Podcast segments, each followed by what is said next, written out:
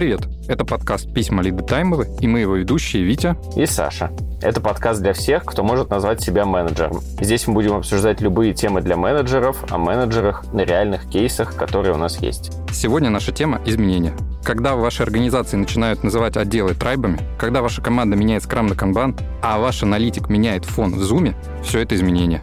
Сегодня мы позвали к нам в студию Макса Фролова, который умеет управлять такими и другими изменениями. Максим Фролов работает delivery лидом в Тинькофф, является спикером на конференциях Agile Days и Flow Days, организатором и спикером конференции Delivery Meetup в Питере, носитель гангстерской цепочки и признан душным как минимум двумя людьми. Ну, мной точно. Блин, я думал, что эти два человека на самом деле не мы. Ну что ж, получается уже тремя. Привет, Макс. Как там Питер? Привет. В Питере стандартная питерская погода. Макс, что скажешь в свою защиту на мнение этих трех людей, что оказывается ты душный? Слушай, я думаю, что так и есть на самом деле. Я общался с рекрутерами одной компании, они сказали, как приятно общаться с человеком, который в процессе интервью так структурированно разговаривает. Я говорю, а мне называют, что это душно. О, она говорит, а я так и хотела сказать, я просто... Это она очень э, обошла, так скажем, выбрала правильные выражения. Слушай, на самом деле я зашел в треды разных э, чатов в телеге, и как раз там а, часто замечаю это мнение. То есть не только на собеседованиях, но и еще и в чатах ты, получается, людей давишь. Мак, зачем? Зачем? Слушай, ну должен же быть порядок. Как бы если кто-то говорит, что канбан — это, как сказать, метод он или фреймворк по последней редакции гайда, вот, то нужно сказать, что на самом деле по-другому. Подожди, все, уже фреймворк? Я пропустил. Слушай, да был и фреймворк, и метод. Мне кажется, канбан чем только не был. Он и для саппорта был. То есть, когда говорили, что канбан для саппорта, я приходил и говорил, не для саппорта. Когда кто-нибудь из саппорта говорил, у нас канбан, я говорил, должно быть для продуктовой разработки. Когда говорили, мы внедрили канбан, я говорю, внедрять нельзя, надо использовать. Так что у меня как бы этот, есть книжка, правила определенные. Как задушнить про канбан, я понял, да. Да-да-да-да-да, то есть там ключевые слова определенные, по которым тебе нужно влететь в беседу с ноги и начать поправлять людей. То есть у тебя для этого и книжка есть. Ну все, теперь как бы мы понимаем твой уровень э, подготовленности. Ну, прости, то есть это не книжка, это книга. Книга. Да. Вот теперь правильно. Ага, да, нормально, красиво. Мы все ощутили только что, насколько Макс душный. Макс подтверждает, э, собственно, свои звания, но я, правда, вы видите, точнее, я вижу Макса, а вы нет, и сегодня, Макс, э, ты не в цепочке. Почему? Слушай, я настолько волновался, что сегодня я приехал на работу за 12 часов просто до записи и цепочку снял, чтобы, не дай бог, она просто не попала как-нибудь на запись случайно. Я старался всеми силами, чтобы этот выпуск вышел самым лучшим.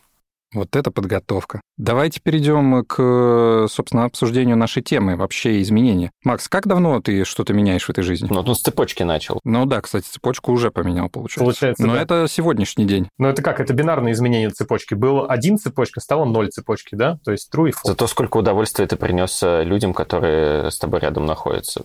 Это очень масштабное изменение. Я бы действительно поговорил про изменения, потому что роль delivery лида как будто бы подразумевает, что ты часто сталкиваешься с изменениями у себя в работе. Расскажи про что-нибудь, что у тебя происходило в последнее время, связанное с изменениями. В последнее время ну, к нам новый человек пришел в команду. Вот э, мы под это сделали не просто его заонбордили, а мы под него разработали онбординг. Тоже, считай, есть изменения. Но мы его попросили не просто пройти этот онбординг, а сразу же этот онбординг доработать, исходя из того, что он узнает. Вот изменения внутри изменений. Как бы, как говорится, осталось добавить монитор. Так вы в итоге сделали онбординг или просто повесили на него? Ну, это, погрузишься, онбординг напишешь. Мы и сделали, и он сейчас его дорабатывает. Мне, как этому одному из авторов онбординга, вот приходит уведомление, что где-то поправил, где-то комментарий оставил. Я думаю, как прекрасно. Изменение, а внутри еще одно изменение. А что входит в основные пункты анбординга Delivery Manager? Там есть какие-нибудь тренинги до всего, там, не знаю?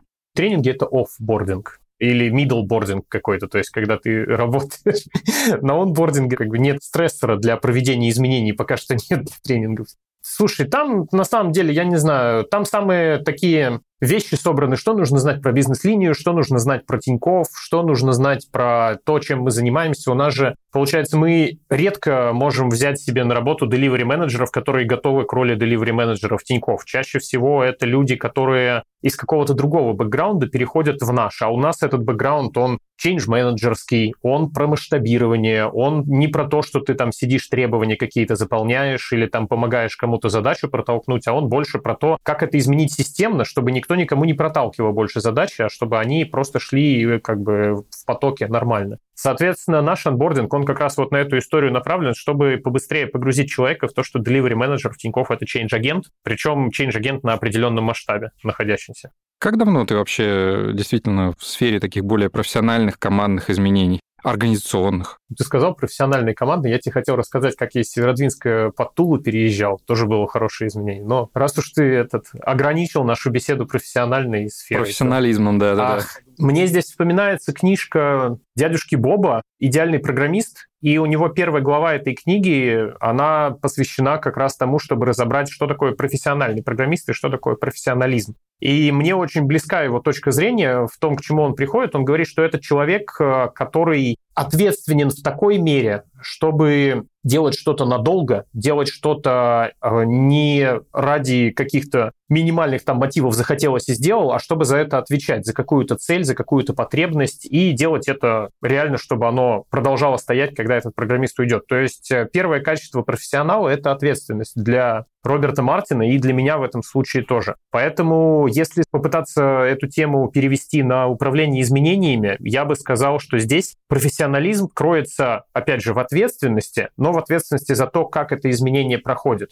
Изменение внутри, само слово содержит э, то, что оно может прижиться, а может не прижиться. И здесь мы должны зафиксировать факт, что успех изменения, это значит, что оно, может быть, изменение само изменилось в процессе изменения, извините, пожалуйста, но то есть мы думали, что изменим А на Б, а изменили на Б штрих. То есть немножечко по-другому в итоге решили это делать. И профессионал, он отвечает на всех этапах, вплоть до того, что изменение в том нужном виде, в котором мы его доработали, оно сохраняется в организации и приносит пользу, а не просто что-то изменилось. В этом как раз, мне кажется, и кроется профессионализм менеджера изменений. И здесь важно подчеркнуть, что такую работу ответственную нельзя вести без какой-то системы, по которой будет э, специалист работать. Соответственно, я бы сказал, что это два качества профессионального change-агента — это ответственность и системность. Из этого вытекают там то, что он должен уметь коммуницировать, уметь там то делать, уметь визуализировать, но он должен отвечать за свой выбор, как он это изменение ведет, и он должен делать это системно и структурно чтобы это не было какое-то облако значений, которое только у него в голове. Эта система и структура, она должна быть понятна, ясна. Так что, если мы пытаемся понять, э, насколько ты профессиональный изменятор, то нужно нам уточнить как раз, э, насколько ты ответственный изменятор и насколько системно ты ведешь свою работу. Кстати, когда ты сказал, разберем слово изменение, я думал, ты сейчас скажешь, что изменение это там два слова. Измен, да, и ение. И типа там с еврита это переводится так. Я прямо уже начал это ожидать, и когда ты это не разобрал, я даже расстроился, честно говоря. Простите, я не был к этому готов. Но это было бы круто. Ну, давайте системно, профессионально, да, и с ответственностью попробуем разобрать те кейсы, которые мы сегодня подготовили Максу. Да, Макс, нам в нашу редакцию Тиньков достаточно часто приходит письмо от э, Лиды Таймовой. Персонаж, я думаю, тебе знаком, как и нашим слушателям уже теперь тоже. И вот очередное письмо от нее как раз-таки про изменения, с которыми она столкнулась. Давай познакомимся с ее кейсом. Лида пишет. Всем привет. У нас в компании очередное сезонное обострение. Всем нужны изменения, чтобы лучше работалось. Кстати, Макс, а ты сталкивался с сезонными обострениями изменений? Да. Есть такое, что летом больше, чем зимой? Или весной больше люди просят э,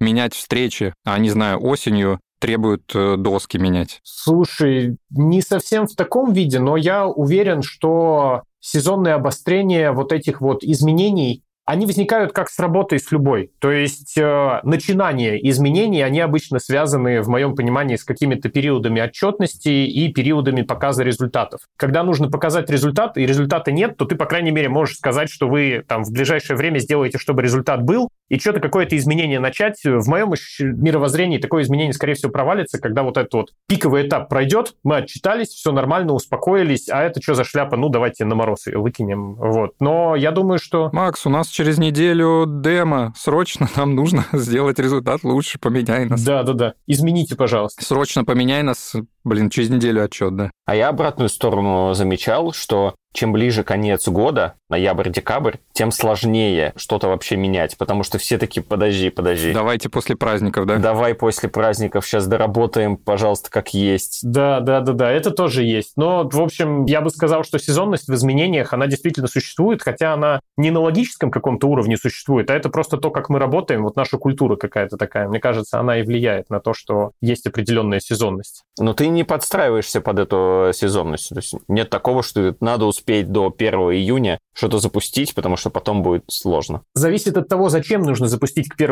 июня, потому что если мы договорились, что что-то там выйдет на проектную мощность к 1 июня, то, конечно, это нужно сделать к 1 июня. Это одно, одна из черт ответственности. Либо нужно понимать, что мы что-то из этого сделаем к 1 июня, а что-то мы сделаем к 1 августа и все остальное. Но какие-то хаотичные изменения я, наверное, не часто встречаю. Это как раз вот эта вот часть, где я душный и структурный, Здесь нужно просто понимать, зачем ты. Ты приходишь такой, зачем, да, чтобы что. Типа ты вот ведешь кого-то, спрашиваешь, как сократическая беседа, знаешь? То есть ты задаешь человеку вопросы, он тебе отвечает, но твои вопросы выстроены так, чтобы человек своим диалогом заполнял какую-то вот полость, которую ты ему предоставил. И в какой-то момент он говорит, типа, да вот нужно это сделать, а ты влетаешь, как в аниме, просто с огромным кулаком и такой, зачем? И вот таких вот моментов, мне кажется, максимум на беседу бывает там 2-3, что-нибудь в этом роде, потому что если ты там больше трех таких зачем сделаешь, то сразу же понятно, что, видимо, беседа в этот раз не сложилась. Если ты слишком часто это применяешь, встретитесь в следующий раз. У меня так на собеседовании было, человек рассказывал, какие он изменения проводил, я говорю, зачем? Он мне ответил, ну, не то, что я хотел. Я еще раз спросил. «А, тоже не то, я еще раз спросил. И он вышел с собеседования. Серьезно? Да. Я пережал, я понял. Ну, кстати, всего три раза. Я думал, где-то граница на четырех, на пяти как раз раньше получается. Да, у меня был случай, когда мой коллега, по-моему, четыре раза подряд спросил, зачем, а зачем. Там уже потом, да, поняли, что что-то не то, не клеится, и надо по-другому начать диалог. Знаете, да, что в английском языке не различается зачем и почему, и там это слово why. И то есть техника five why это она может быть в теории переведена и как «пять зачем». То есть вот, например, Витин кандидат — это «три зачем» и все, и вылетел. Саша на ожидание, что где-то четыре зачем и вылетел. Представляете силу пять зачем просто? То есть ты... Мне кажется, тебе... За гранью. Да, тебе выдают большую такую грамоту в огромном багете, таком резном, деревянном, что ты душнила. Давайте пойдем дальше, да. Что же за сезонность в компании у Лиды? Оказывается, руководство хочет, чтобы сотрудники играли в шахматы вместо обедов. HR-департамент просит изменить название каждой должности на главный. Это вообще, мне кажется, отлично. А команда хочет внедрить оценку в птицах, чтобы лучше оценивать задачи. Мы уже как-то разбирали, что такое лучше оценивать. Сама Лида считает, что все это бред, и считает, что надо давно отказаться от ретроспективы, вообще-то, так как это увеличит время на работу. Кстати, вот э, я достаточно часто сталкиваюсь с мнением, типа, давайте просто сократим встречи, да, и типа мы все начнем сразу работать эффективнее. Что считаете вообще, ребят? Потому что у меня такого однозначного мнения нет. Если мы работаем в большом коллективе, в котором э, ну, наша работа связана с множеством каких-то зависимостей, то коммуникация — это неотъемлемая часть. Если мы не пообщаемся, то результат может быть не достигнут. А тебя это, да, зацепило во всех э, четырех кейсах? Не, я такое, просто ну... такой думаю, мы это попозже разберем. Меня зацепило... я бы пооценивал, но вот отказ от ретроспективы не уважаю. Я, кстати, абсолютно так и подумал. Вы обратили внимание, насколько у лиды в компании вовлеченные люди. То есть у них предлагают изменения откуда-то сверху, причем изменения разные, они связаны и с распорядком сотрудников, и с тем, как у них называются должности, то есть со структурой компании и всего остального. Но не только сверху сыпятся изменения, а и сотрудники сами в лице лиды тоже что-то предлагают, что-то хотят поменять. Я могу на самом деле такой компании позавидовать, потому что они настолько вовлечены в работу, чтобы постоянно пытаться как-то ее улучшить. Не перегорели еще, получается. Да, да, да. Если часто, часто что-то делать и держать в уме какую-то цель, то ты рано или поздно придешь к более полезным действиям. Ну, то есть вот э, заменить, например, обед на шахматы неплохо, Потом можно прийти к тому, чтобы заменить обед на еще что-нибудь, и в итоге вырулить к тому, чтобы заменить обед на, э, не знаю, на ланч. На ужин. На ужин. На другой обед. То есть... А ужин на завтрак, а завтрак на следующий день. А когда мы говорим на другой обед заменить, и вдруг у нас приходит шикарная гипотеза, а может быть нам расширить меню в нашей столовой, чтобы были разные обеды. Заменил этот обед на другой обед. И вот мы уже максимально полезная компания. А все пришло из, из чего? Из того, что мы все вовлечены и предлагаем какие-то изменения и улучшения. Это как э, в песне, по-моему, да, поется. Нет плохой погоды, а здесь нет плохих изменений. Не, ну, мне кажется, действительно, идея, мысль Макса крутая, что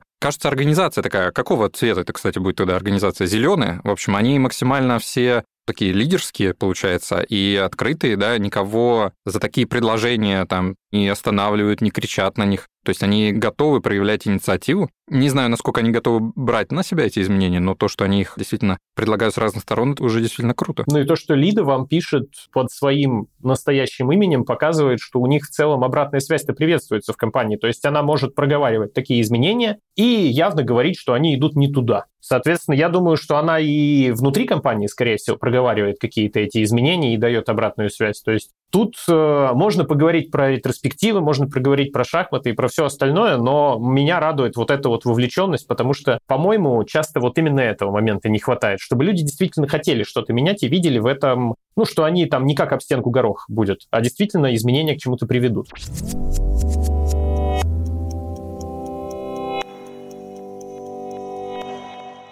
Ну, судя по письму, Лида не то чтобы прям счастлива работать в таком большом количестве изменений. Видимо, она неплохо перегружена этим. Она пишет, что подскажите, что делать со всем этим потоком изменений, надо ли их вообще внедрять, и как это правильно делать, как с таким потоком правильно жить. И вот задача наша на сегодня с этим разобраться. Знаешь, с одной стороны, если смотреть внешним наблюдателем на эту компанию, это здорово, и много инициатив разных, они к чему-то приведут тебя точно. Но представь себя каким-то middle менеджером, который там отвечает за продукт или за команду разработки, за какую-то доменную область, которую надо ему улучшать, зарабатывать деньги, там, развивать процессы, а у тебя со всех сторон какие-то, так скажем, сомнительные изменения, да, сходу непонятно, зачем обеды менять на шахматы. И ты в этом во всем варишься, и тебе приходится где-то их поддерживать жестко, внедрять с завтрашнего дня. С чем-то тебе надо бороться. И в итоге-то для каких-то менеджеров это может быть не прям круто.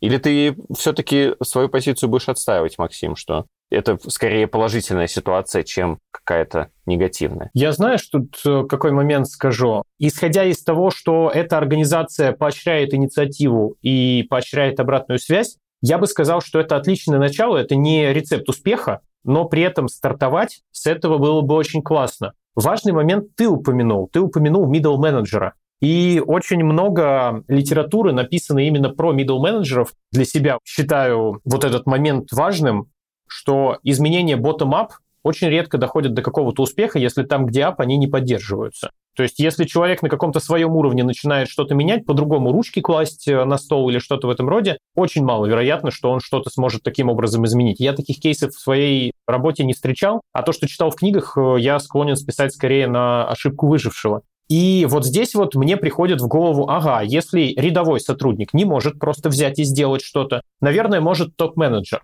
генеральный директор лидиной компании. Он может сказать, заменяем обеды на шахматы. Но люди ведь продолжат жрать, они же будут все равно выходить, они просто будут делать это не в офисе. То есть это будет каким-то образом происходить, просто теперь это будет запрещено, а запрещено в организационной структуре обычно значит, что оно просто не видно. Вода дырку найдет, раньше говорили. То есть примерно вот такая же история происходит с какими-то потребностями, которые пытаются загнать под ковер, но при этом не реализуют и не решают, зачем эта потребность была и все остальное. Соответственно, если не может то изменение сделать рядовой сотрудник, а топ-менеджер не может просто сказать и что-то изменить, то где происходит вот это вот изменение? И многие авторы сходятся как раз на том, что топ-менеджеры должны изменения поддерживать, тот самый ап из ботом-апа. Угу. Снизу вверх, да? Да-да-да, вот этот вот дедушка должен лететь на своем доме с шариками и как бы поддерживаю, отлично все делаете, очень хорошо. А те, кто находится ниже по орг-структуре,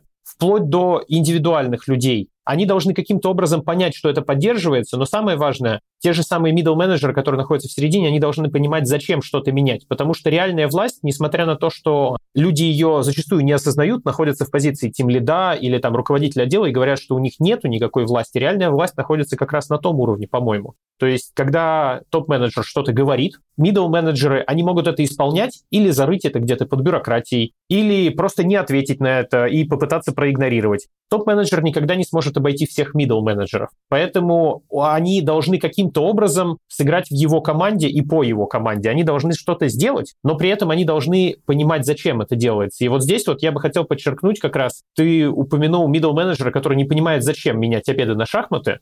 Так общая идея здесь заключается просто в том, чтобы с ним поговорить. А если таких middle менеджеров тысяча, то найти способ поговорить с ними со всеми. Например, сделать какой-то сериал, где топ-менеджер рассказывает о том, что духовная пища важнее, чем материальная. Сделать какие-то памфлеты и буклеты, которые раскидать по офису. В столовках расставить шахматы, и вполне возможно, некоторые люди просто сами начнут в них играть. После этого останется только отказаться от еды. Есть очень много креативных путей, которыми мы можем действительно повлиять на то, чтобы люди поняли, зачем. Но так часто как вот я чувствую боли в Лидином письме, что она не понимает, зачем это все происходит. Я не уверен, что она достаточно медловый менеджер, который вот прямо в середине иерархии где-то находится. Не совсем понятно, какую с Лида занимает позицию. То есть, может быть, она просто локальный руководитель, может быть, она действительно middle менеджер, может, у нее всего одна сотрудница или сотрудник есть. Но общая идея в том, что у нас всегда есть очень много способов, как донести ответ на вопрос «зачем?», и в огромном большинстве случаев, как и в случае лиды, насколько я понимаю, мы просто не пользуемся этими способами, и мы не объясняем, зачем. Лида не знает, зачем менять еду на шахматы.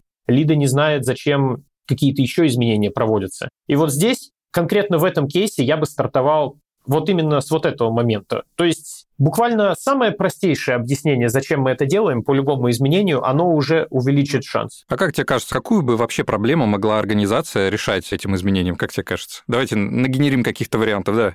слушай, да, мне кажется, здесь тонна просто каких-то бонусных факторов может быть. Во-первых, обед вполне возможно должен переехать просто в другое время, и организация меняет свой образ. То есть она, например, начинает работать в 12 дня теперь, а не в 9 утра, и поэтому обед эффективно сдвигает начало дня с 12 до часа, потому что люди сразу же приходят и начинают есть. Этого нельзя. Приходите и в худшем случае просто поиграйте в шахматы, а в лучшем займитесь работой. Как минимум вот такую вот историю вижу. А я увидел знаете, какой вариант, что это ребята разрабатывают шахматы, ну, какое-нибудь приложение. Им э, нужно играть в то, что они разрабатывают или создают, да? Вот. И, типа странно. Это когда в тех же каких-то пиццериях, не знаю, или других каких-то сферах, которые делают что-то для производства, то людей отправляют на вот этот тренинг в кул-центр, и типа сходи, посмотри. И они еще оттуда инсайты приносят. Да. А, на производство. Да. Мне кажется, знаешь, здесь очень важный момент Лида подсветила. Она сказала заменить обеды на шахматы. И это очень прикольно с позиции вопроса «зачем?», что она так это услышала.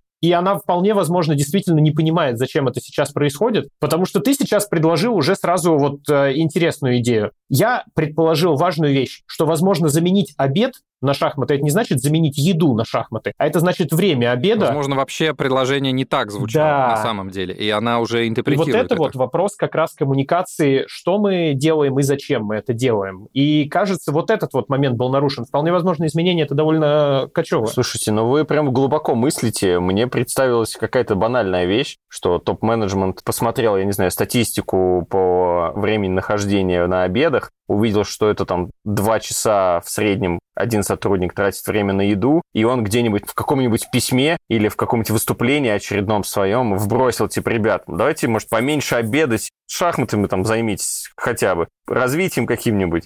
А на этой встрече еще была только половина менеджеров, и они вернулись к другим менеджерам и сказали, слушай, тут э, Вася, наш директор, предложил, короче, в шахматы вместо обеда играть. Да, такие, да. Чё? И все, глухой телефон сработал. Да-да-да, да, да, что да, да, вообще, да. что за дурацкое изменение? То есть я все-таки э, разгоню, что мне кажется, что задумка должна была быть лучше задумка должна была быть лучше. И вполне возможно, она была. Здесь важная очень вещь, которую часто пренебрегают уже с вот этого самого начала работы с изменениями, очень часто пренебрегают работой со слухами. Как у царя Дария тема была, что у него были глаза и уши царя куча людей, которые ходят по городу и просто слушают, прикладывают ухо там к стене, еще что-то, и потом все докладывают какие-то слухи, чтобы знать, что на самом деле происходит и как изменения царя влияют на то, что происходит э, в Персии.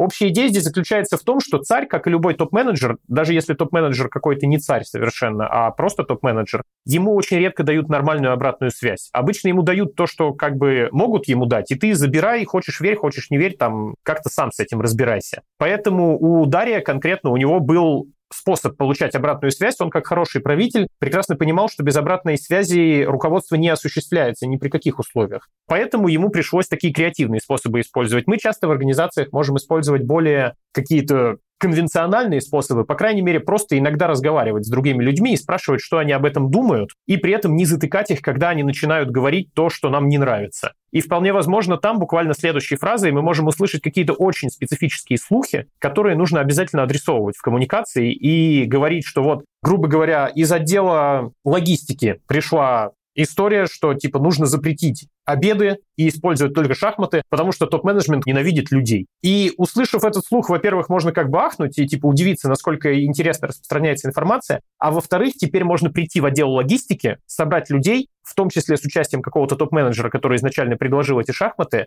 и объяснить им, зачем это делается, потому что, вау, с помощью слухов мы поняли, куда нам нужно двигаться с этим изменением, куда нам нужно физически прийти и с кем-то пообщаться. Вот это вот слухи, то, что, Вить, ты момент проговорил, с этим обязательно нужно работать, э, в том числе уже там на стадии какого-то типа, зачем мы это делаем. Вот, кстати, крутая мысль в том, что, кажется, с обратной связью нужно работать не только после изменений, но и в процессе. Реально об этом, ну, как-то это упускается. Да, многие как раз алгоритмы работы с изменениями говорят, подведи итог в конце, да, что подразумевает собрать обратную связь, да, и как-то внести какие-то правки. Тестирование делаем в конце, после того, как разработали, и вот это вот все по моим ощущениям, к изменению нужно больше относиться как к продукту, к каждому изменению в зависимости там, от размера и работать с ним, используя большой спектр продуктовых техник. И поэтому обратная связь, она должна на предыдущие этапы приходить на постоянке. Если мы на каком-то этапе там, обучений понимаем, что вот в процессе обучения мы поняли, что половина зала вообще понятия не имела, зачем они здесь оказались. Более того, когда им сказали, зачем они здесь, они не поняли, зачем организация этим занимается. Эта обратная связь должна быть обязательно собрана, она должна тут же уехать на тот этап, где мы объясняем людям, зачем. Потому что если мы что-то сделаем и придем в конце и скажем, ну как,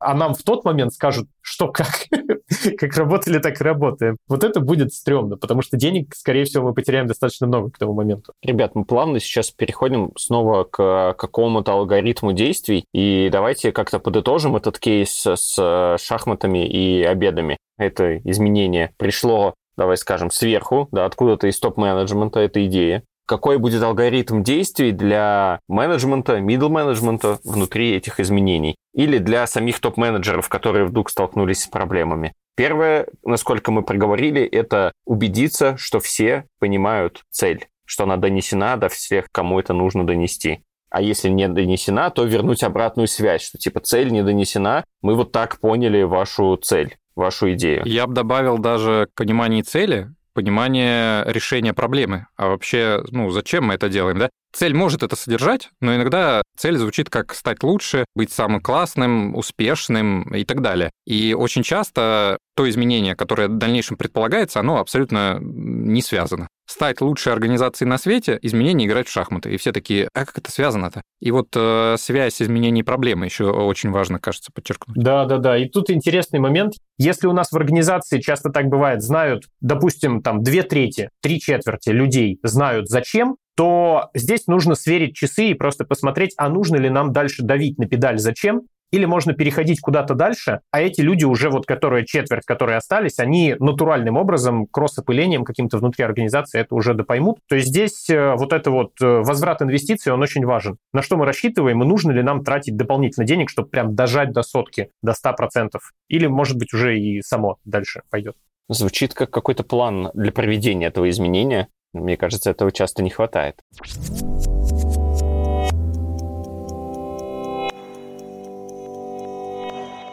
А вот если мы определились с целью, убедились, что люди ее разделяют и понимают, к примеру, вот Лида бы поняла все-таки для чего нужно играть в шахматы, то, как вам кажется, какой бы был следующий шаг для человека, который это изменение драйвит? В моем понимании, далее, если я понял, что происходит, то есть, по сути, я огляделся вокруг и осознал ситуацию. У меня есть вся достаточная информация, чтобы что-то сделать теперь. Следующий шаг обычно это принятие решения, буду ли я что-то делать. В контексте изменений я это могу сильнее конкретизировать. Зачастую следующий шаг это хочу ли я менять, меняться, что-то изменять вокруг себя. То есть теперь, когда я понимаю, у меня есть выкладки, какие-то данные, зачем это делается, я могу сказать, да, это супер, я в этом участвую, несите мне план, я готов вас поддерживать. Либо я могу отказаться принимать эту ответственность и сказать, нет, теперь, когда я узнал зачем, это полная чепуха, я отказываюсь в этом участвовать. То есть э, ответственность, про которую мы говорили, именно здесь она проявляется. Когда человек свободен в выборе,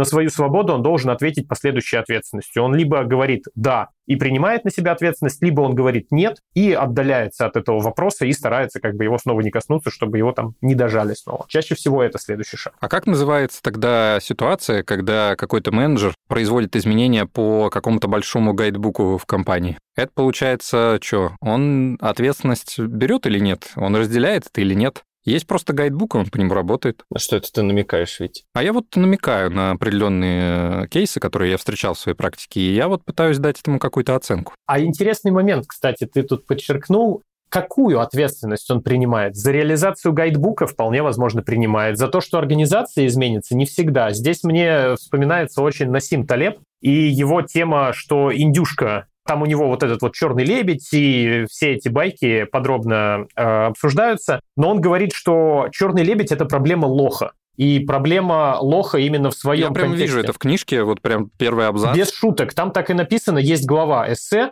Черный лебедь проблема лоха. Я не вру. Э, загуглите, посмотрите. Блин, надо пересмотреть. Интересно, да. Но общая идея заключается в том, что индюшка, которая толстеет на протяжении 999 дней, а на тысячный день благодарения ей отрубают голову, это не проблема повара, что ей отрубили голову. Повар находился в другой игре, и он другую ответственность принимал. А индюшка в своем неведении находилась в другой игре. Индюшка здесь выходит лохом, и черный лебедь это проблема именно индюшки, то, что ей отрубили голову. Точно так же человек, который э, реализует гайдбук, он что-то на вроде врача. Врач может пытаться тебе помочь, а может пытаться сделать так, чтобы на него потом в суд не подали. И это две разные игры. И в одной из них у вас цели с ним не сходятся. В одном случае ты пытаешься, чтобы тебе помогли, а врач пытается, чтобы на него в суд не подали. И это разные действия. Как бывает еще с этими VIP лимитами. То есть э, много взяли не значит, что много завершили или быстро завершили. То есть это несколько разные игры. И я думаю, что человек, который с гайдбуком работает,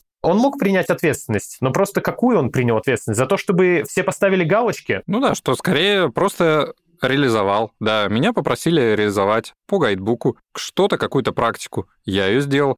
Но тут интересно, да, как проверять э, результат. Ты же взял ответственность за внедрение, по идее, результат внедрил. Да, а интересно, а кто тогда проверяет результат, что стало лучше? Это интересный момент вот этой вот дробления ответственности, что человек, который проверяет результат, у него может быть KPI, результат проверен. И он такой, ну, я проверил результат, все, все супер. Это как... Э, я не помню, где байка была про пиджак, что пиджак в нескольких местах рваный, рукава разного размера, зато на каждой части пиджака разная наклейка от разного контролера, который написал, что контроль качества пройден. Блин, мне понравилось, как ты раздробил ответственность не на два, а на три. Что результат просто проверен, да, и что потом результат положительный, еще кто-то должен проверить, не факт уже абсолютно. Да, это кайф. Не факт, что это проверят, э, понимаешь, потому что когда у тебя становится больше, как с задачами там в разработке или с делами по жизни просто, когда у тебя слишком дофига, ты зачастую начинаешь что-то забывать, поэтому когда у тебя формально изменение внедрено, результат проверен, можно забыть проверить, и какой результат оказался. А, и это может узнать топ-менеджер, который это изменение начал три года назад. Он может э, вспомнить об этом и спросить, типа, а почему мы до сих пор не работаем на Майорке? То есть я, я же просил.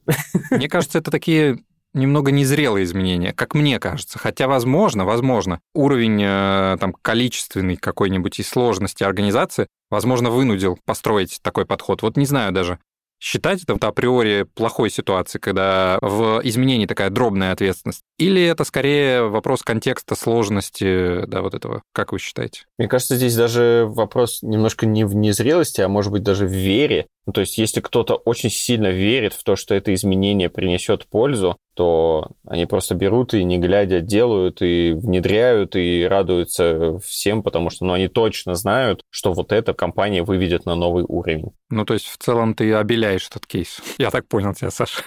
Я думаю, что дробная ответственность не проблема сама по себе, это лишь один из инструментов проведения изменений, то есть как мы поделим ответственность. Каждый будет отвечать за свой участок, а за все участки не будет отвечать никто. Почему? Здесь нужно просто помнить про цель. И если мы настолько все зрелые и крутые чуваки, что у нас тут шестеро, каждый отвечает за свой участок, и у нас есть борда, где мы все шестеро встречаемся, смотрим на нашу цель и смотрим, приближаемся мы к ней или нет, то, мне кажется, дробная ответственность в этом случае вообще никакая не проблема. Но если мы встречаемся в ситуации вот этого вот пиджака, и смотрим, что формально все части пиджака хорошо сделаны, а пиджак получился как бы полный отстой, ну, в этом случае, наверное, ну, ответственность должна быть более монолитной. Тут нужно рассматривать. Я, кстати, первый случай э, зрелых людей и дробной ответственности встречал очень редко, честно.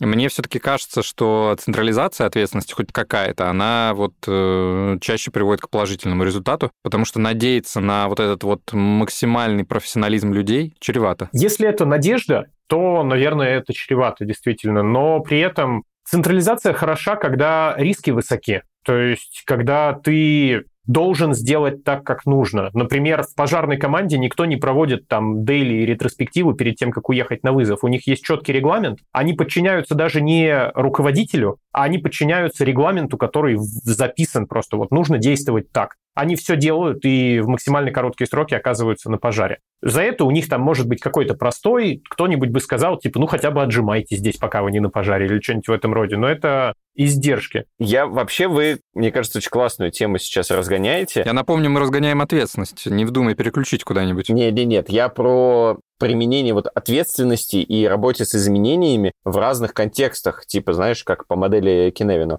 Макс привел в пример пожарных, у которых достаточно простая система, где вот есть регламент, и надо по нему действовать. Но мне представилось, что если бы мы в такую систему попробовали изменение какое-то пропихнуть, у нас бы это было очень тяжело нам это сделать, потому что регламент, проверенный годами, который учитывает все и сразу, Просто так там раз в месяц ты не поменяешь после ретроспектив каких-то. А что особенно работает, это то, что там готовность к изменениям важнее первоначального плана. Вот эта вот тема, она, мне кажется, очень много где подходит, потому что мы можем много раз сказать, что у пожарных есть регламенты, но при этом, когда ты а, по регламенту оказался где-то и тебе нужно принять решение, в этот момент готовность твоя к изменениям, именно к этому нужно тренироваться. А куда ты прыгнешь, там, налево или направо? Кого ты будешь спасать? И вот это вот все, то есть э, должен быть готов очень человек. В этом плане, мне кажется, тут стоит из этой опасной огненной темы вернуться куда-то в наши более офисно-планктонные темы, что как раз обратная связь и вот это вот то, что твое изменение изменяется в процессе и само тоже, к этому нужно быть готовым и никогда не нужно ставить э, на пьедестал первоначальный план просто потому, что он типа первоначальный и вроде как был продуман. Утвердили. Ну мы же утвердили план. Да, если ты получаешь информацию снаружи или изнутри, там, смотря какую метафору здесь э, проговорить, то тебе нужно менять свой план, изменение твое тоже будет меняться. Это вот как раз его одна из продуктовых э, черт изменения. Подводя итог э, кейсу с э, шахматами и обедами, мы поняли, что ну, нам очень важно добиться понимания цели, да, и Витя подчеркнул, что еще и важно саму проблему тоже понимать, чтобы это понимали топ-менеджмент, middle менеджмент и все, кого будет касаться это изменение. Причем нам очень важно найти баланс между прикладыванием сил в этом. Грубо говоря, если 10 сотрудников в компании так и не поняли, ну, ничего страшного, да поймут мы можем идти дальше. Мы проговорили, что очень важно обмениваться обратной связью, и даже важно это делать не в конце изменения, а в процессе изменения, и не забывать корректировать свой первоначальный план, так как э, все-таки вот эта гибкость важнее, чем следование первоначальному плану. А дальше я бы предложил рассмотреть э, вообще вопрос изменений немножко с другой точки зрения. Лида нам написала о том, что изменения вообще не только топ-менеджмент у них в компании инициирует, а еще и какие-то соседние команды. Да, HR предлагает переименовать должности с использованием слова «главный». Как действовать, когда все-таки у тебя нет поддержки топ-менеджмента явной, да, ну, это не их инициатива, а изменения в компании сделать почему-то нужно. Про кейс с этими, с HR это довольно интересная тема. Вот мне кажется, вообще идея прикольная. То есть, по идее, я представляю уже, приходит в HR какой-то человек, слушайте, меня никто не слушает. Они такие, блин, как нам порешать это? Приходят другие люди и говорят, мне никто не подчиняется, или типа меня никто не слышит. Они такие, давай каждому прилепим главный аналитик, главный разработчик, повысить значимость каждого человека да, тем самым решить какие-то проблемы коммуникации. Или, кстати, может быть, это просто решение мотивации, да, что людям дать такой бонус. В трудовой книжке у тебя будет значиться главный. Вот я два варианта себе сразу нашел. Я нашел, что это HR-бренд. Ну, то есть ты приходишь устраиваться в компанию, а тебе говорят, да, вы будете у нас главным менеджером по... А, и сразу главный, да, нормально. И ты такой, о. И прикольно, если бы звучало главный джуниор-разработчик, вообще вот отрыв башки просто был бы. Я тут вижу, что на самом деле у них компания очень быстро масштабируется с колоссальной скоростью. И они решили, чтобы не добавлять ко всем главный, то есть вот даже у разработчика Джуна у него появятся подчиненные через неделю буквально. Они решили Ctrl-A просто, типа, всех выбрали и там добавить главный. Вот. Потому что если кто-то скажется не главный, потом уберем. Это будет один или два человека максимум. Вот, а все остальные у нас точно будут главными. Буквально уже через две недели мы собираемся нанять столько же сотрудников, сколько у нас сейчас уже работает. Типа, Люда, нам надо повысить людей. А как это сделать? Да сделай как-нибудь. О, ну, пожалуй, Ctrl-A, главный. Да-да-да-да-да, главный. Применить. Нормально. Ну, допустим, мы разобрались с этой важностью, да. История здесь заключается в том, ну и, допустим, что Витя, вот, например, он сразу сказал, что ему эта идея нравится, крутая идея, все становятся главными. То есть люди этого, допустим, хотят важный момент здесь заключается в том, что происходит параллельно с вот этим «зачем» и «хочу» или «не хочу», а параллельно HR должен осознать или, может быть, уже всегда знал, что они сами этого провернуть не смогут. И никто им особенно этого не даст провернуть, потому что в организации они должны людей нанимать и поддерживать их э, в процессе работы, и там, например, у них кадровое там вот это дело производства, то есть они их увольнять должны, оформлять все это правильно, но менять название должностей они не могут сами по себе, просто потому что это не их работа, названия должностей меняются либо сверху, либо как-то еще. И вот здесь вот а, в процессе объяснения зачем и вот этой вот работы они должны точно понимать, кто спонсору этого изменения будет. Изменения, которые они хотят продвинуть, то есть они должны найти себе человека, который обладает реальной властью, не только в HR, а прям вот какой-то генеральный директор там, который реально может эти изменения проводить. Если они ему это донесут, он может стать их спонсором и сказать, да, я в это верю, это действительно нужно. С нашим там колоссальным ростом или с нашей колоссально там низкой вовлеченностью и подавленностью сотрудников нам нужно, чтобы все стали главными. А, хорошо, что для этого делать? И вот такого вот коннекта они должны обязательно с кем-то добиться в организации, а, скорее всего, наверху, и это будет какой-то там либо наименьший э, общий начальник для всей организации, наименьший общий начальник для всей организации, это, наверное, наибольший начальник. Но общая идея здесь заключается в том, что они должны свое влияние официально подтвердить. Они не могут просто так диктовать логисту, как он теперь должен работать, должен ли он быть главным логистом, может, ему это не надо, может быть, у них уже есть главный логист, а кто тогда главный логист? Главный-главный логист? Главный-главный логист, да, по-моему, все очевидно. У любого middle менеджера, который продвигает свои изменения, должен быть спонсор этих изменений, потому что от спонсора все, как показывает практика, будут ждать вот этого видения, что им именно большой начальник расскажет, как это изменение приводит компанию и конкретно каких-то людей в светлое будущее. Как это будет э, реализовано там на большом масштабе и вот это вот все. И когда спонсор свою вот эту задачу выполнит, то он скажет, смотрите там, я вот это и это сделал. Нужно вам еще что-то, кроме там официального обращения по Первому каналу и все такое? Они говорят, нет, дальше мы это подхватываем, пожалуйста, пришли письмо на всех там middle менеджеров и меня поставь там директора по кадрам в копию, что директор по кадрам к вам придет. Что инвестирует спонсор изменений? Он инвестирует свое время, потому что зачастую этого времени очень мало. Ему нужно выбирать, куда он будет это инвестировать, и это как раз там связано с опциями. У него все время на входе находится гора изменений, и ему нужно понять, что будет хорошо для организации, и инвестирует он и свое время, и зачастую более явно проговариваются, какие ресурсы инвестируются в это изменение. Например, на то, чтобы все стали главными, нужно переделать все таблички в нашем офисе. Это как минимум какие-то уже материальные затраты. Или мы считаем, что главные люди не могут сидеть вот в таком вот э, офисе, как у нас. Они должны сидеть в главном офисе. И для них нужно построить дворец. Это правильно, да. Бац, капитальные затраты. Спонсор говорит, таблички все переделаем, но отдельный офис строить не будем. И вот он э, еще одну договоренность какую-то закрепил, а как инвестирует в это организация, а не он лично. И, естественно, здесь какие-то сопутствующие затраты, это эмоциональные затраты спонсора. Например, он не особенно любит обращаться ко всей организации, он любит находиться в тени. Поэтому для него это стресс, сказать всем вот там вот что-то и ответить на вопросы. Или он не хочет, чтобы к нему потом приходили, он беспокоится, когда к нему ходят сотрудники и что-то у него спрашивают. Он считает, что организация в этот момент работает как-то не очень хорошо, может быть. То есть какие-то вот такой вот стресс у него может создаваться. Так что спонсор в этом случае не инвестирует какие-то свои непосредственные знания, например, в change management. То есть этим занимаются вот как раз люди, которые ведут изменения. Но спонсор инвестирует э, и время, и эмоции, и э, ресурсы организации. Поэтому в интересах любого change менеджера, который приходит с инициативой вроде всех сделать главными, очень важно спонсору понятно донести, что это, зачем оно делается, какой профит принесет и как это вообще вписывается во всю структуру организации. А достаточно ли, что спонсор поддерживает изменения? Иногда поддержка есть, а понимания нет.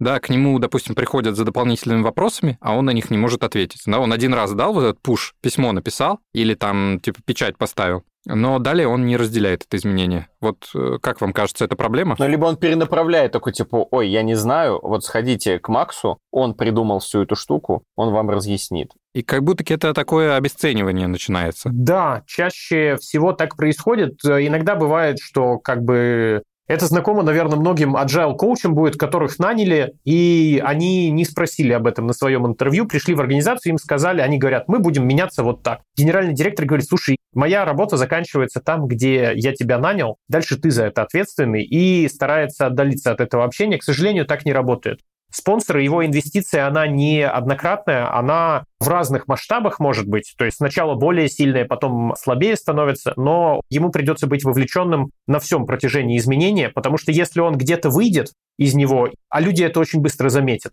что спонсора в этом изменении больше нет. Изменение, скорее всего, посыпется, если оно еще не успело закрепиться во всей структуре организации, не стало нормой еще. То есть, получается, надо сначала продать спонсору, по сути, и даже мало того, что продать, еще убедиться, что он понял. Да, да, как-то так и есть. Это может быть в разные моменты. Например, во всей организации уже знают, зачем становиться главными, потому что эту работу можно было провести без спонсора. И это один из рычагов давления, например, на спонсора. Уже все понимают, что это нужно делать. Поэтому Василий Петрович нам нужно с вами ответить как бы на зов всей организации. Люди этого хотят. Василий Петрович в этот момент думает, что как бы, конечно, очень некрасиво поступили, что без меня это сделали и все такое, но с другой стороны, я же не могу сейчас, когда все заряжены, просто взять и отказать. И то есть как-то вот это может быть и до того, как мы начинаем изменения, это может быть в процессе, но это должно присутствовать. Какое-то спонсорство, да. А можно ли вообще изменения без э, спонсора проводить? То есть э, вот инициатива снизу, она настолько сильная, да, что в принципе сама поглощает на своем примере. Не знаю, одна команда как-то вот начала по-другому работать, и все на нее будут подсматривать. На намного чаще инициатива снизу, она не находит скорее ответа и подавляется. Поэтому я не хотел бы тебе отвечать, что нет, никогда не бывает, чтобы спонсорства не было, а люди сами все порешали на своем каком-то уровне горизонтальных связей. Наверное, такие вещи есть, но я бы сказал, что это исключение из правила, а факт его наличия нам скорее это правило подтверждает. А просто так снизу это скорее вы просто ультра молодцы, и навряд ли это повторяемый результат. Я думаю, здесь еще очень важен масштаб изменения. То есть если нам нужно в нашем отделе что-то поменять, наверняка мы это сможем сделать без топ-менеджера. Договоримся на уровне там руководителей нескольких команд работать именно вот так. И все, тогда просто у тебя спонсор будет намного ниже, но он все равно какой-то будет, то есть от кого-то ты эту поддержку получишь. А если тебе надо всю компанию поменять, перелопатить, то да, конечно, без руководителя этой компании вряд ли что-то получится сделать. Спонсор здесь важно подчеркнуть, э, чтобы понятно было, что это не обязательно всегда гендиректор. То есть э, это зависит от масштаба изменений. Это вполне может быть там руководитель отдела, компания там тысяча человек, отдел 40 человек. Тебя поддерживает руководитель отдела, он считает, что это офигенная инициатива, или он сам пришел с офигенной инициативой и просит ее провернуть. Другие спонсоры и не нужны. Как бы просто сделайте это и все. Там всегда входить в офис с левой ноги теперь по утрам. У меня вот еще один разгон есть в эту тему подобные изменения всей компании, да, как предлагают HR, выглядит достаточно ну, дорого. И придем ли мы к конечному результату, это еще надо понять. А вот э, как вы относитесь к какому-то MVP изменения? Ну, то есть, если мы говорим, что любое изменение – это продукт, можем ли мы как-то какое-то провести исследование, какой-то MVP этого всего? Сейчас модно говорить MLP через L. MLP? MLP? Да. Я знаю только NLP. Минимум lovable продукт, да. Lovable. lovable. Э, тем не менее, да, маленькое изменение, которое надо попробовать перед тем, как масштабировать это все на всю компанию. Что вы думаете по этому поводу? Вообще это имеет место быть? Ага, то есть ты, типа, из всей компании назовешь главными только троих? Да, там переименуем условно только Android-разработчиков в главных и посмотрим, как... Э, и посмотрим, как быстро iOS-разработчики уволятся, да? Витя подсветил риск что другие разработчики могут уволиться, например, или сильно расстроиться, что мы кого-то из их там визави назвали главными, а их не назвали. Так что мы можем выбрать какую-то более изолированную часть компании, и в зависимости от нашей цели, например, цель э, была, чтобы все чувствовали себя лучше. мы можем замерить в этой части, типа, реально ли они себя плохо чувствуют. Допустим, да, они себя плохо чувствуют. Сделать их главными и замерить это через месяц или через два. Изменилось ли что-то? Допустим, в этой компании изменилось. Мы понимаем, что да, у нас есть здесь идет скорее от обратного. То есть не то, что у нас есть теперь исчерпывающие данные о том, что это действительно нужно делать. У нас есть больше данных, чем было раньше, и мы сделали это довольно недорого. То есть мы, например, им таблички не поменяли. Мы им всем только прислали уведомление каждому на почту, ты теперь главный такой-то, а всем вместе сказали там, и у нас цена этого изменения два имейла, и мы уже можем что-то замерять. А таблички, скажем, чтобы нас не заподозрили в обмане, мы скажем, они просто типа месяц делаются. Пока что вы все уже главные, просто это делаете, и таким образом мы можем пилотировать какое-то изменение и получить больше данных э, для решения, как раз если мы апстрим и даунстрим рассмотрим, то на этом этапе это все еще опция, и мы нашли способ, каким образом ее дешево проверить. И вот теперь, когда у нас есть больше данных, мы, например, понимаем, что главными никого называть не надо, потому что там был эффект, что все такие прикольно устроили корпоратив, мы теперь все главные, а через месяц уже все об этом забыли, и эта там ценность девальвировалась. Все друг друга снова называют различающимися титулами, а то, что ты главный и этот, э, все как-то подзабыли, не нужно теперь вкладываться это в рамках всей организации. Ну, то есть это хороший способ э, вот, проверки, да, вот такого большого изменения. И надо ли делать это всегда? Тогда такой вопрос у меня возник. Или это все-таки при определенных условиях когда-нибудь это сработает? Это зависит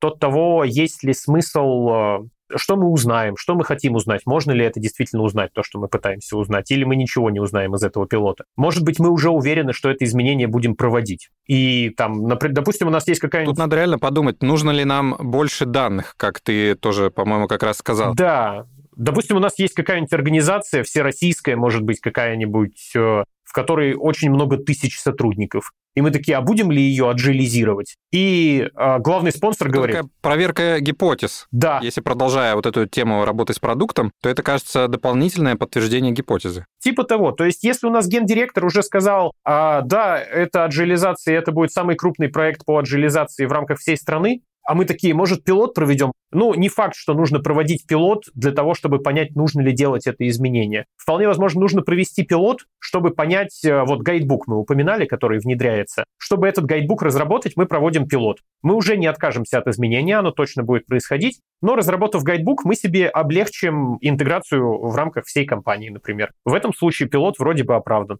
А когда у нас все понятно, и мы, например, внедряем что-то более предсказуемое, например, нам нужно просто внедрить CRM, ну, может быть, здесь и пилот не нужен, то есть мы просто знаем, что мы с одной CRM переходим на другую. Нам нужно просто составить план и действовать. Мне знаете, что не нравится про пилотов? Вот я достаточно часто слышу э, такой подход, типа мы провели пилот, и масштабируем. И все. И между этими двумя этапами, да, если пилот был положительный, никакой дополнительной допроверки, построения плана, анализа, ничего нет. И часто воспринимается, да, вот эта пилотная группа как, э, ну, точно на 100% проверенная гипотеза, да, и что масштабирование, ну, типа, все, просто давайте поехали на всю страну. И я прям таких очень много кейсов вижу. Начиная с приглашенных консультантов, которые для перехода на какой-то другой фреймворк или подход используют самую там горелую команду, загоревшую точнее, да, а масштабирование потом э, сталкивается с тем, что есть вообще-то на свете и команды, которые менее к этому готовы и так далее. В общем, моя мысль в том, что между MVP и масштабированием нужно сделать остановочку.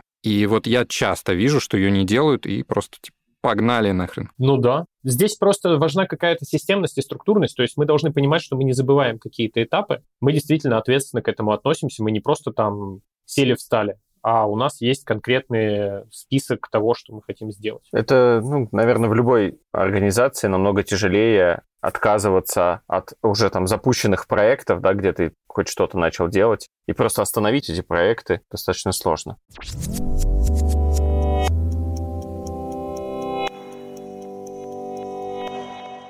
Давайте попробуем еще один кейс э, рассмотреть про то, что Лида сама хочет внедрить изменения в свой отдел, отказаться от ретроспектив. И вот э, здесь э, как бы контекст такой, да, она уже сама спонсор, ей не надо никуда идти, кого-то искать, чтобы... Ну, я бы сказал, что она инициатор скорее. Вот спонсор, кстати, не факт пока что. Ну, я думаю, что все-таки это если она руководит этим отделом, она может, э, понимает какую-то, знаешь, стратегию, какой-то план у нее есть, что, куда вести свою большую команду. Ее можно и спонсором посчитать, э, и инициатором. И давайте рассмотрим вот э, этот кейс по тем углом, что а что делать-то, собственно? Вот мы, окей, спонсорство добились, эти спонсоры понимают проблему, готовы эту цели и проблемы всем рассказывать. И дальше можно было бы сказать, ну все, внедряй изменения, что, как бы, точка. Но как будто бы не так все просто бывает.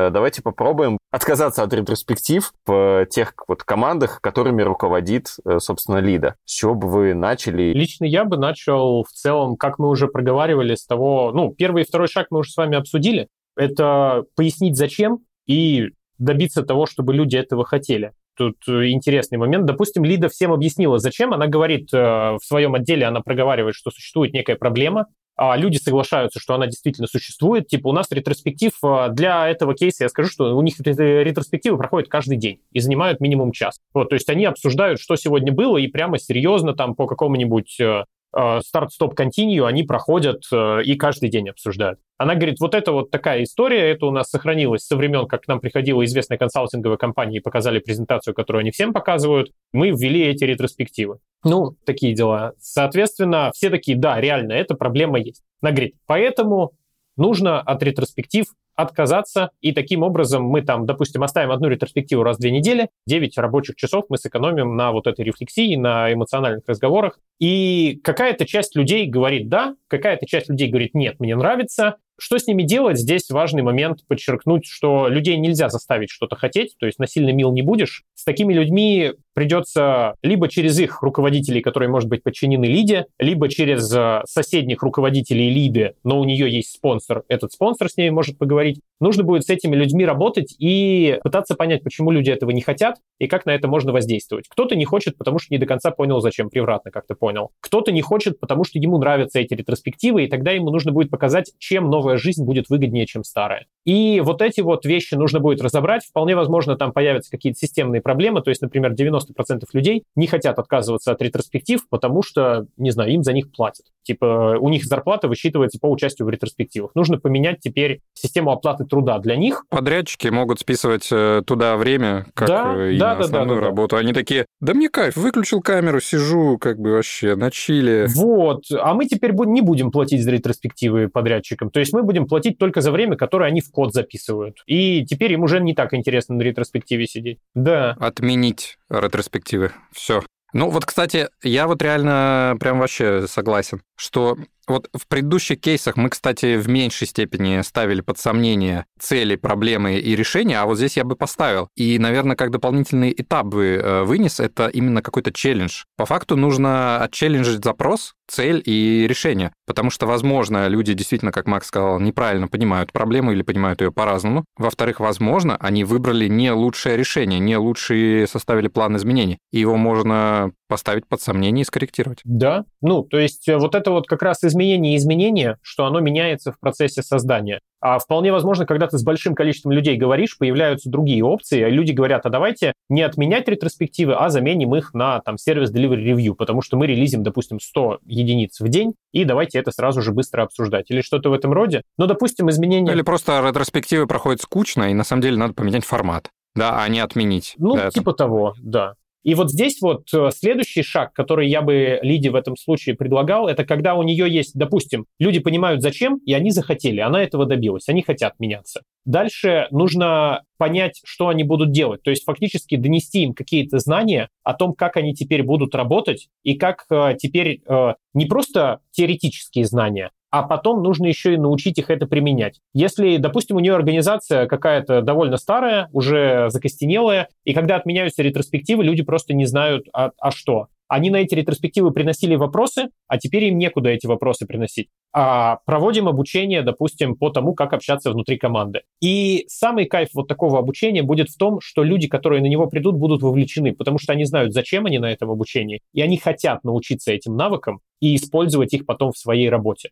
И дальше мы можем вот эту вот историю качать. Мы можем посмотреть, какие знания у нас в недостатке сейчас находятся, исходя из вот этого изменения, что нам нужно поменять. И мы это фиксим с помощью каких-то тренингов, обучений, распространения материалов, документации, очень много чего может быть. А потом мы учим людей это действительно применять, что не просто тебе сказали, когда у тебя такая проблема, общайся в команде, а мы помогаем людям действительно начать общаться в команде помимо ретроспектив, где они привыкли это делать. Мы научив их фасилитации, помогаем им сначала построить какие-то новые встречи, дейлики или что-нибудь в этом роде. И мы стараемся сделать так, чтобы люди научились применять это изменение в своей повседневной жизни, чтобы оно могло иметь возможность закрепиться. То есть люди не только теперь знают, зачем, хотят, но теперь они знают, что делать, и на самом деле на практике это оттестировали, им говорят, да, брат, это офигенно. То, что ты сейчас делаешь, это именно то, как мы хотели это видеть. Я очень рад, что сейчас это проговорили, потому что, на мой взгляд, это проблема ну, многих изменений в разных компаниях, когда мы ну, придумали цель, придумали проблему, презентовали всю эту историю большому количеству людей, а потом такие, ну, собственно,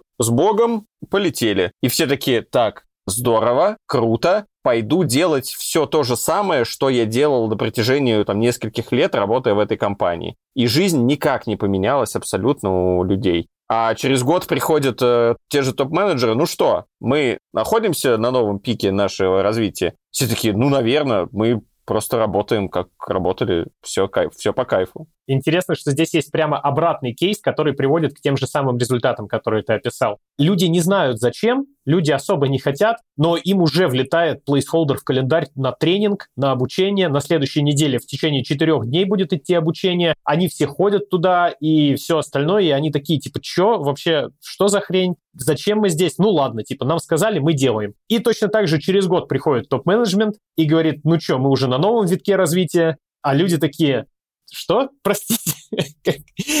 Ну вот, кстати, э, как раз прозвучало, я бы здесь сейчас подчеркнул, закрепление изменения. Э, на самом деле шаг не очевидный, как казалось бы, да? Ну, то есть часто все-таки мы э, изменения, собственно, анализируем, планируем, выдвигаем гипотезы, составляем план, делаем как будто такие изменения, которые должны э, в дальнейшем команда использовать, но иногда не происходит перепроверка этого, что команда действительно это использует, это ей приносит результаты. То есть могут только подводиться какие-то там циферно-метричные да, результаты, которые могли, не знаю, быть одноразовыми. Вот, ну, как бы закрепление изменения — это прям пункт... Э, не знаю, для меня, кстати, вот я вспоминаю какую-то свою практику, он не сразу всплыл в голове как э, важный и обязательный этап. Так и есть. Часто бывает, его забывают. Э, какое-то закрепление — это, по сути, покрытие цементом вот этого вот нового изменения. Теперь оно часть компании, теперь оно часть культуры, когда у тебя есть какое-то новое изменение, но ты к нему не привык, и закрепление не произошло, а что может быть закреплением? Какая-то официальная церемония, например. Окей, супер, мы вот там вот э, теперь вот так вот работаем, наконец-то мы здесь оказались,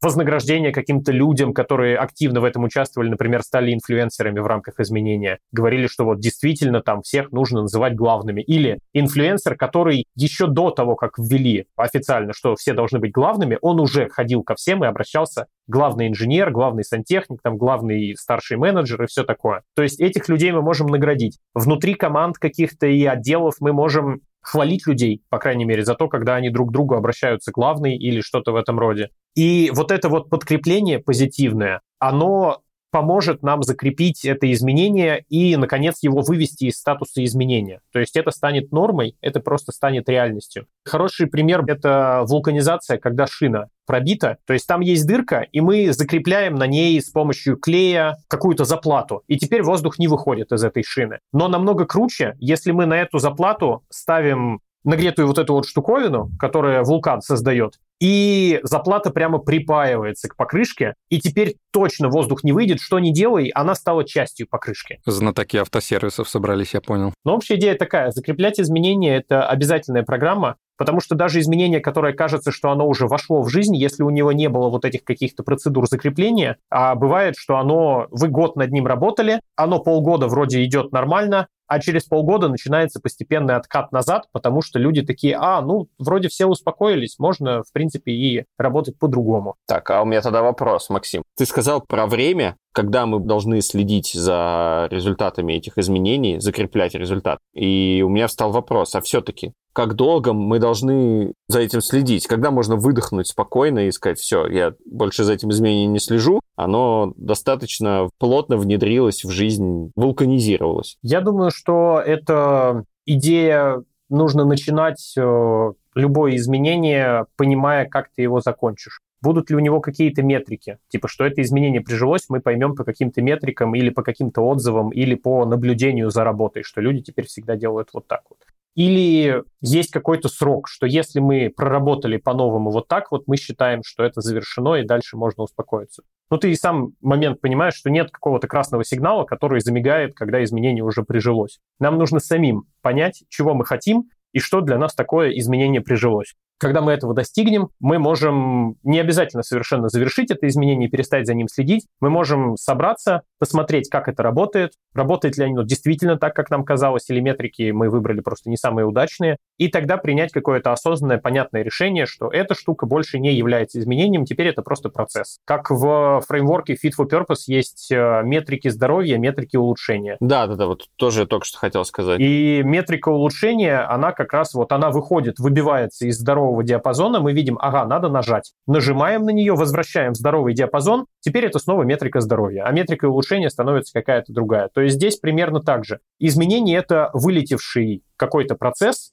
которого, может быть, даже не было, и он у нас теперь находится на виду. В какой-то момент он становится нормой. Что такое норма, мы отмеряем сами. В классическом примере это было, по-моему, количество месяцев, на которые уходят на производство Феррари. Они вычислили, что 27 месяцев дофига, а 15 месяцев норм достигли 15 месяцев, успокоились. Точно так же примерно и мы, скорее всего, будем делать со своим изменением. Ну да, да. И это нас снова возвращает к плану. Да, мы с этого на первом кейсе, по-моему, начали про это говорить. Для любого изменения должен быть план, и, как мы сейчас понимаем, в этот план должны входить и метрики, и какой-то промежуток времени, за которым мы будем следить за этими метриками, и, собственно, какой-то прогноз, а что мы будем делать дальше, когда это изменение внедрится, станет ли для нас это нормой, и мы успокоимся, или это вообще все эти новые метрики нужно будет включить в наш там регулярный обзор метрик чего-нибудь. Это, да, это хороший вывод, на мой взгляд. Я бы еще поговорил про какие-то промежуточные действия, которые надо делать э, в середине, скажем так, изменения, когда оно уже движется. Макс упомянул про поддержку. Я бы хотел э, на этом остановиться. То есть, э, кажется, надо команды не забывать действительно хвалить, а говорить, что они э, идут правильно, если они действительно идут правильно. И, в общем, ну, действительно подчеркивать какие-то успехи. Какие еще промежуточные шаги, может быть, вы вспомните, которые часто сами применяете при проведении изменений? Даже не шаги, а вот просто какие-то правильные действия. Я тут э, скажу, что метрики, которые я упомянул, они существуют явно не только в конце изменения. Ну, какие-то метрики, может быть, можно собрать только в самом конце, но нам нужны какие-то, как радар, как э, приборная панель, нам нужно зачем-то следить и в процессе изменения. Нам нужно постоянно собирать обратную связь не только в начале, когда мы сказали зачем, а на всех этапах изменения нам нужно следить за обратной связью, следить за вот этими метриками, которые мы сами можем выбрать. Например, если мы переходим в какую-то новую CRM, и мы заключаем сделки в своих CRM, то количество сделок в старой CRM, вероятно, должно постепенно сокращаться, количество сделок, заключенных в новый CRM, вероятно, должно постепенно увеличиваться. Происходит ли это? За этим нужно обязательно следить там в процессе изменения. Вот. Э, обратная связь, метрики, ну и общаться с людьми, продолжать вот эту работу, работа по зачем и работа хочу или не хочу, работа знаю или не знаю, могу или не могу, она ведется на самом деле бесконечно в процессе изменения. То есть встречаясь человека, который э, просто между делом сказал, типа, а я вот не знаю, как в новом месте сделать вот то-то и то-то, обязательно скажи ему, как в новом месте сделать то-то и то-то, и похвали его, что он вообще этот вопрос задал. Это как раз к вопросу о вовлеченности и увлеченности работы, которая, кажется, вот у лиды в компании, например, есть. Люди действительно выдают какие-то инициативы на постоянке. Я бы еще про быстрые победы вспомнил. То есть, кажется, надо людям показывать, что изменения действительно приносят эти результаты. Да, возможно, презентовать им как раз те метрики, если мы там э, CRM-систему новую внедряем. Вот уже какой-то часть действий ребят уже там происходит. Иначе люди могут подумать, что изменение вообще уже закончилось, не идет. Э, да, в принципе, про него забыть, забыть э, и не участвовать. Все так. Лучше, я не знаю, никто бы не сказал. Ой, спасибо. А если мы вспомнили все возможные этапы, то, может быть, начнем суммировать, сделаем э, какой-то крутой алгоритм, который мы можем сегодня придумать. Давайте попробуем. Макс, давай ты попробуешь. Ты же гость. Давай я попробую. У нас есть достаточно много разных вещей, за которыми нужно следить в процессе изменений. Нам нужно понимать, что изменения делаются не ради прикола, это не какой-то произвол, они должны делаться ответственно. У изменений должна быть цель, мы должны постоянно на эту цель работать, и мы должны идти к ней системно, потому что мы, скорее всего, будем делать изменения не одни, или после нас придут какие-то люди, мы должны иметь какую-то систему и какой-то план, как это изменение происходит. При этом, при всем, нужно понимать, что каждый один человек в организации, скорее всего, не имеет достаточно сил, чтобы проводить изменения в одиночку. Нам нужно искать спонсоров, которые помогают нам провести эти изменения. Нам нужно доносить за, до них ценность этих изменений, наши планы, чтобы они могли ответить нам а, явно и ответственно, да, я вам помогу и сейчас, и в течение всего этого пути. И нам нельзя отпускать этих спонсоров раньше, чем изменение завершится, потому что это будет заметно. Нам нужно иметь их поддержку на протяжении всего изменения. Если у нас спонсорство есть, то мы можем работать уже с тем, чтобы все люди в организации понимали, зачем мы какое-то изменение ведем, объяснять им, доносить, использовать разные каналы информации, постоянно с ними общаться и работать со слухами в том числе, когда люди будут говорить какие-то неожиданные вещи про то, зачем делаются какие-то изменения. Нам нужно обязательно приходить туда и адресовать эти вещи, обсуждать, зачем действительно это делается. Также хвалить их, помогать им. Хвалить их, помогать э, на всех этапах обязательно. То есть э, если люди спрашивают, Зачем? Это значит, супер, они уже не ушли в апатию. А если они не ушли в апатию, то вполне возможно, они как раз на следующем шаге скажут нам, что теперь, когда им стало понятно, они не хотят. И с этим тоже нужно будет работать, с этим нужно будет работать и через спонсоров, и лично. Нам нужно будет помогать людям захотеть этого изменения. Мы не можем их заставить захотеть, но мы можем показать им выгоды для них лично, для всей организации. Мы можем показать, как классно будет, когда изменение пройдет, и таким образом как можно больше людей перевести на свою сторону. Тут важно отметить, что и когда мы объясняем зачем, и когда мы объясняем хочу, не хочу, нам нужно понимать, что нам не нужно согласие от 100% людей. Это какая-то идеальная составляющая, мы можем захотеть иметь согласие буквально там 80% людей. Это даже как-то называется не кворум, а как типа, да, есть вот эти голосования, когда либо 100% голос, голосов, либо большинства, да, либо там половины. Типа того, да. Если мы получаем это, то вполне возможно нам не нужно дальше тратить деньги на то, чтобы продолжить людям что-то объяснять. И в дальнейшем, когда люди у нас понимают, зачем, когда люди хотят, когда нас поддерживают спонсоры, когда мы активно работаем со слухами, коммуницируем, обязательно хвалим всех ведь, то мы можем перейти к знаниям, и мы можем загрузить э, в людей Хорошо бы было, как в «Матрице», но на самом деле нам нужно будет организовывать обучение, очень много общаться с людьми. Нам нужно загрузить в людей знания о том, как с этим изменением работать, причем не только теоретически, но впоследствии все эти знания нам нужно будет с помощью в том числе похвалы, и это совершенно не шутка, нам нужно будет помочь людям начать действительно это использовать, чтобы они это все применяли. Я бы здесь подчеркнул, насколько далеко стояли обучение и тренинги, да, в повествовании Макса. Да. Э, а очень часто, я думаю, все мы встречали, насколько они идут раньше. Все так и есть. Сначала научим, потом объясним, зачем. Да-да-да, давайте пошлем его на тренинг э, по проведению изменений, да, а потом как бы уже сделаем изменения. А я удивлен, почему мы до сих пор не пошутили про положительное подкрепление. Ну, типа, это, знаешь, накормить вкусняшкой, если человек делает все правильно. Да, да, да. Выработать э, рефлекс. Типа, если ты потом будешь приходить и класть печеньку на стол, человек такой, я делаю все правильно. Я участвую в изменениях, да. А в какой-то момент ты не, не кладешь печеньку, он такой, блин, что я делаю не так? Будет самокопание, психологи, демотивация, увольнение. Но общая идея заключается в том, что даже когда мы все это сделали, наши изменения зачастую это красивый новый автомобиль, который там э, всем нравится, все умеют им пользоваться и все супер, но мы все еще можем это потерять, все наработанное, и нам нужно активно работать с закреплением этого изменения. Нам нужно работать над тем, чтобы изменение попало в нашу культуру, закрепилось как норма, чтобы его перестали называть изменением. Когда мы можем на этом остановиться, мы, скорее всего, поймем по метрикам, которые должны быть у нас с самого начала, то есть что такое закрепленные изменения, мы должны понимать, мы должны это где-то видеть. За метриками мы следим и на всех этапах, но и в конце мы понимаем, что да, вот теперь, когда в гипотетической новой CRM у нас 99.9% сделок, а в старой CRM у нас э, там только одна десятая процента, то теперь мы считаем, что новая CRM — это для нас норма. Круто. Как-то так. Макс, как тебе кажется, какой-то из э, лидерных изменений ты будешь применять тоже? Тебе оно понравилось? Понравилось ли тебе главный? Э, понравились ли тебе шахматы? Я сейчас пойду на кухню и съем шахматы. Так там было?